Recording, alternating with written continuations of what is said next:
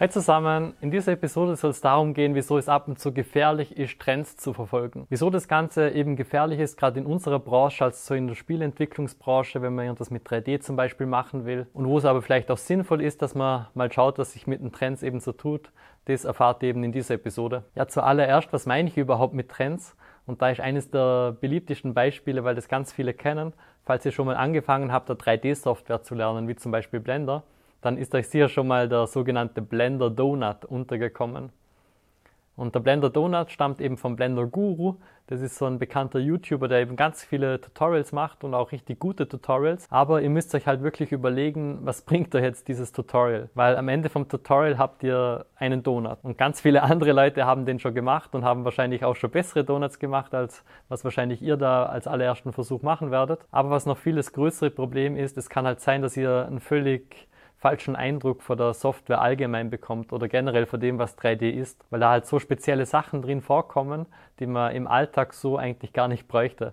Oder gerade wenn man für Spielentwicklung was macht, kommen da sogar Sachen drin vor, die sogar schlecht sind, wo man in Spielen eigentlich nicht so machen sollte, weil es zum Beispiel schlecht für die Performance ist oder so in Spielen gar nicht funktionieren wird, wie man es da lernt. Und da ist natürlich das große Problem, ihr als Anfänger, woher sollt ihr das wissen? Und das Zweite, es sagt euch ja keiner. Das heißt, der YouTube-Algorithmus schlagt euch halt genau dieses Video vor. Ihr seht, es hat viele Views, es hat gute Bewertungen und ihr macht es dann. Und genau das ist eben ein Riesenproblem, weil YouTube eben genau solche Trends dann belohnt. Und das ist jetzt nur ein Beispiel. Es gab zum Beispiel auch für andere Softwares, wo eher so Simulationen dann gemacht werden können, so Anleitungen, wie man zum Beispiel so eine Wassersimulation macht, wo halt etwas ins Wasser fällt und das Wasser dann spritzt. Oder im Weltall Explosionen, wo dann irgendwie ein Stern explodiert und so Explosion da, dabei weggeht oder wo irgendwas oder wo von oben was runterfällt und was kaputt macht, zerstört wird. Und es ist ja schön und recht, dass man da wirklich Klick für Klick sowas machen kann und dieser Anleitung dann folgt. Aber was hat das für einen Mehrwert für euch? Wenn es jetzt mehrere Stunden dauert, eine mehrteilige Anleitung ist, dann habt ihr jetzt irgendwie sechs Stunden lang gebraucht, um das eine Ding zu machen, habt dann vielleicht eine coole Animation, aber jemand, der sich halt wirklich auskennt und aus diesem Bereich kommt, der weiß halt, dass das wahrscheinlich von einer Klick-für-Klick-Anleitung kommt und halt wesentlich weniger wert ist, als wie etwas, was ihr zum Beispiel aus eurem eigenen Kopf heraus gemacht hättet, so ein eigenes Projekt wo ihr wirklich beweist, dass ihr Probleme lösen könnt, dass ihr die Bausteine verstanden habt, wie eben Sachen funktionieren und auch wirklich eigene Ideen umsetzen könnt. Also das war jetzt einer der Gründe, wieso eben Trends verfolgen vielleicht nicht ganz die beste Idee ist. Ja, das war jetzt der erste Part oder der erste Gedanke dazu, dass wenn ihr Trends verfolgt und halt eben Tutorials nachbaut, dass es nicht unbedingt die ideale Lösung oder der ideale Weg vor allem für euch ist, weil es halt nicht individuell ist, sondern einfach nur eine Anleitung, die so im Internet steht, die man entweder machen kann oder nicht. Also es hat ja nichts mit euch zu tun, mit euren Zielen, mit eurem aktuellen Wissensstand.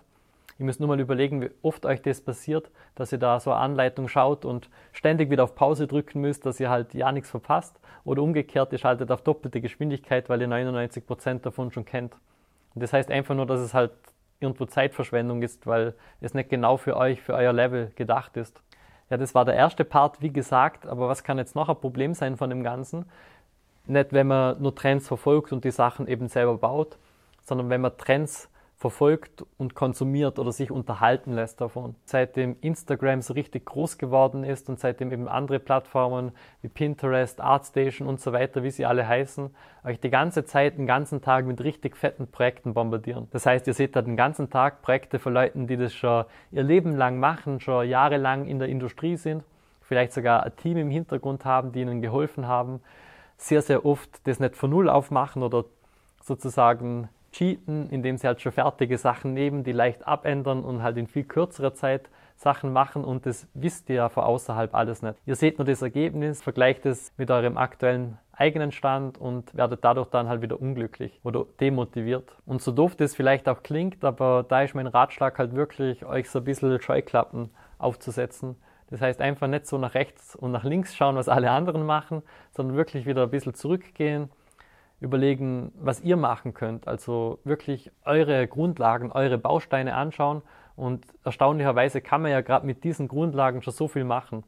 Also ihr lebt es wirklich immer wieder in meinem Mentoring, dass die Leute schon nach der zweiten oder dritten Einheit so coole kleine Games daraus bauen können. Weil es einfach auch nur so wenige Sachen braucht. Ihr müsst einfach nur wissen, wie ihr mit Code zum Beispiel Grafik auf dem Bildschirm bekommt und dass, wenn ihr eine Taste drückt, etwas ausgelöst wird. Und schon alleine mit diesen beiden Dingen kann man alle möglichen arcadigen Minispiele nachbauen. Und das ist halt wirklich genial, dass es eigentlich mit so wenig schon so viel machbar ist. Also das waren jetzt zwei Gründe, wieso ich da extrem vorsichtig war bei Trends. Eben das mit Tutorials, dass man nicht einfach nur blauäugig da jedem Trend nachjagt und da probiert, was Cooles zu machen, nur weil es am Schluss cool ausschaut, sondern immer auch überlegt, was bringt es euch selber an Mehrwert? Ist es wirklich sinnvoll, da jetzt die Stunden zu investieren und das dann zu machen, wenn es so viele andere eben auch gerade machen? Und lernt ihr halt wirklich was dabei? Oder wird es euch nicht viel mehr bringen, wenn ihr selber wieder kleinere Projekte macht und euch dann selber ein bisschen durchstruggelt, aber dadurch halt viel, viel mehr dabei mitnehmt und lernt. Der zweite Punkt, eben, dass man beim Konsumieren da ganz vorsichtig ist. Es ist zwar okay, sich unterhalten zu lassen von dem Ganzen, aber schaut wirklich, was es da in eurem Kopf dann macht. Ob ihr da dann demotiviert seid, ob ihr da immer frustriert und down seid, nachdem ihr sowas angeschaut habt und sonst einfach ein bisschen Abstand nehmen zu dem Ganzen. Ihr braucht es ja nicht unbedingt. Und was die Leute halt nie zeigen, ist, wo sie herkommen. So die ersten paar Schritte, die ersten paar Projekte, unfertige Dinge das sind eigentlich die spannenden Sachen, die einen selber auch motivieren. Ja, und ich will jetzt aber nicht nur negativ über Trends reden und deshalb der dritte Punkt, wieso Trends auch ganz cool sein können. Und das geht jetzt eher so in Richtung ja, Software, kann man sagen. Das heißt wieder so das Technische, wie man halt das Spiel wirklich auch umsetzt. Und da ist eben ganz spannend, was sich da halt in den letzten Jahren getan hat. Also schon alleine, wenn man die ganze Zeit gesagt hat, zum Beispiel bei Game Engines gibt es ja die zwei großen Unity und Unreal. wenn man da halt ein Verfechter von der einen war und die andere immer so ausgeblendet hat, dann ist spätestens jetzt wahrscheinlich der Zeitpunkt, wo man halt sich beide mal anschauen sollte. Einfach weil beide halt so viel Vor- und Nachteile haben. Und für manche Sachen lohnt sich halt eher das eine, für andere Sachen eher das andere. Und wenn man da halt zu vorsichtig ist und so mit Tunnelblick irgendwie durchgeht und immer nur das macht und das nimmt, was halt jahrelang für einen selber schon funktioniert hat, läuft man eben Gefahr, dass man irgendwann auf der Strecke bleibt. Und jetzt bringen natürlich das Beispiel, auf das alle schon gewartet haben, nämlich KIs. Das heißt künstliche Intelligenzen.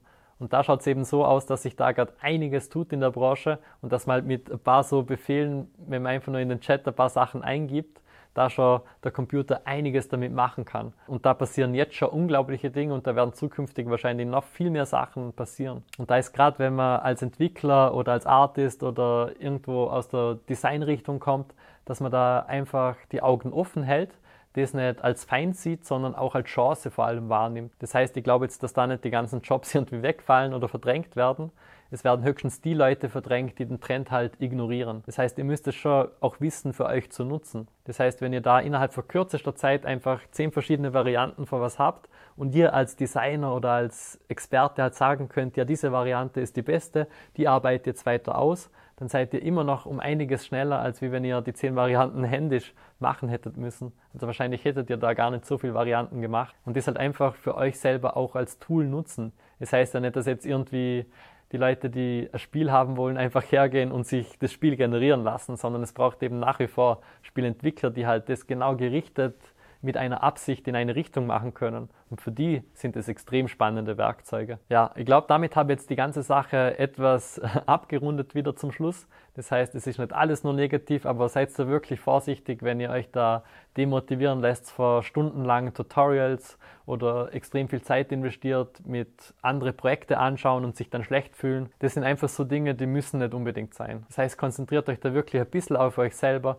Es ist ab und zu völlig in Ordnung, sich zurückzuziehen, Scheuklappen aufzusetzen und einfach mal besser zu werden, Skills aufzubauen, motiviert zu sein und coole Projekte zu machen. Wenn ihr das Ganze machen wollt, dann kann ich euch nur empfehlen, das Ganze nicht alleine zu machen, sondern euch da wirklich Hilfe zu holen, zum Beispiel von einem Experten oder ein Mentoring-Programm zu machen, wo man einfach viel, viel schneller und viel, viel effizienter ans Ziel kommt. Wenn das interessant klingt für euch, dann kann ich euch nur empfehlen, bewerbt euch für ein kostenloses Beratungsgespräch bei mir unter www.spiel-entwickler.de findet ihr alle Infos dazu und ich freue mich schon aufs nächste Mal.